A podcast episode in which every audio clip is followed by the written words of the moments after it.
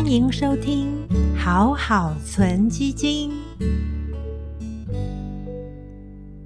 高通膨时代来了吗？首先，我们要先确认通膨是短期的还是长期的。如果是因为经济成长所带来的通膨，那么对股市还是相对有利的。根据十一月份最新美国联准会的预估，二零二二年美国的经济成长率还是有百分之三点八，远高于长期的百分之一点八经济成长率。而通膨预估是百分之二点二，高于长期目标。但是最近几个月通膨的年增率达到百分之五以上，是不是需要担心通膨过高呢？接下来我们就要看还有哪些因素，除了经济成长之外，使得物价升高。在目前的情况，是在全球供应链中断所造成的供不应求。由于许多国家疫苗已经普遍施打，季节又进入了需求旺季。包括年底感恩节、耶诞节以及冬天的用油高峰，厂商拉高库存，所以使得供给失衡的状况更加的明显。这个情况预估到二零二二年的第二季或第三季就有可能会逐渐的舒缓。从过去十年的历史来看，确实也曾经发生这样子的状况。即使平均通膨在百分之二到二点五之间，但是短期也曾经出现当月年增率通膨有。有百分之三点八，或者是单月呈现通货紧缩的状况，所以我们还是会回归经济成长率的力道。目前还是认定经济成长温和，而通膨高于目标的时间比较久一点，但是明年应该还是会回落到百分之二点五以下。所以联准会十一月份宣布开始缩减购债，也就是减少印钞。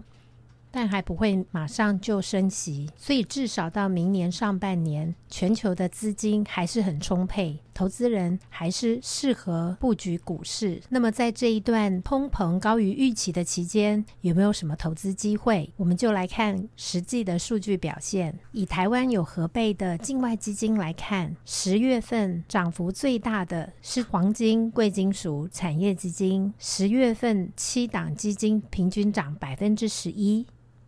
其次是能源基金，四档平均十月份的涨幅是百分之六点七。第三是全球不动产基金，十三档平均十月份的涨幅百分之五点二二。接下来是科技基金，十六档平均十月份涨幅百分之四点九一。所以用实证的基金绩效来看，在市场担心通膨升高的情况之下。传统上视为可以抗通膨的工具，包括黄金、能源、不动产，确实都吸引了资金流入。不过，我们如果把时间拉长到过去十年，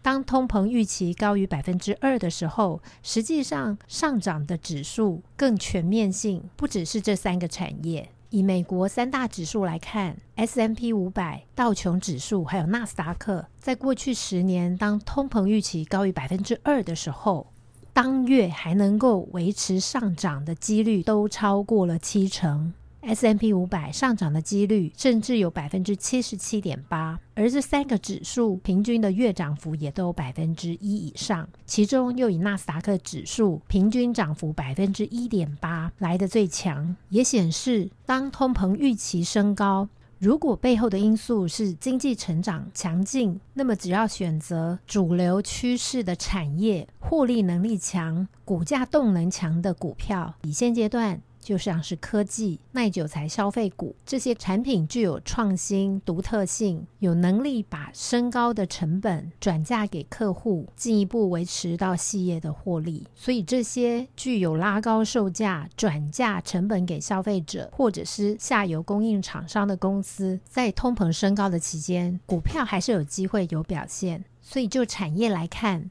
过去十年，当通膨预期高于百分之二的时候。当月指数收高的几率有七成以上的，还包括科技类股、医疗、消费耐久材。工业、能源，这些都是 S M P 十一大产业当中，即使通膨预期高于百分之二，但是收红几率相对比较高，而且当月的平均涨幅还是有高达百分之一以上的产业。事实上，不只是传统印象中只有黄金、能源、房地产这些产业才能抗通膨，实证结果也发现，其实你只要有投资。长期而言都是可以对抗通膨的，即使是债券基金也是。简单来说，假设每年物价或通膨都升高百分之二，甚至百分之三，你只要投资在每年的获利能够高于百分之三的投资工具上，其实就可以对抗通膨。以股票而言，几乎所有的产业平均下来都可以达到这样子的效果。不知道如何选择产业的投资人，可以选择分散产业的一般股票型基金，或者是现阶段比较强势的美国股票型基金。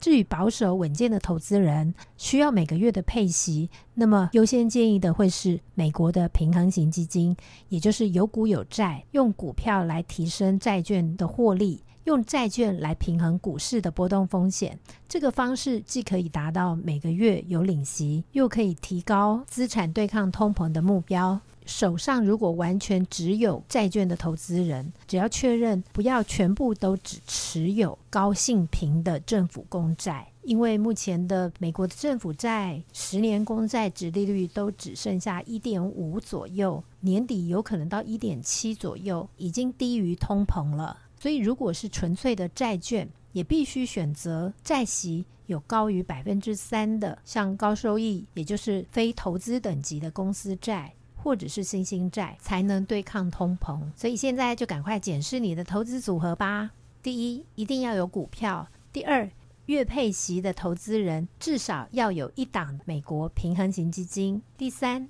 债券基金当中不能只持有高性平的美国政府债券。只要做好这三点的检查，就不用太担心高通膨对于投资的影响了。今天的分享就到这边。投资一定有风险，投资基金有赚有赔，申购前要详阅公开说明书。祝大家投资顺利，我们下次再见，拜拜。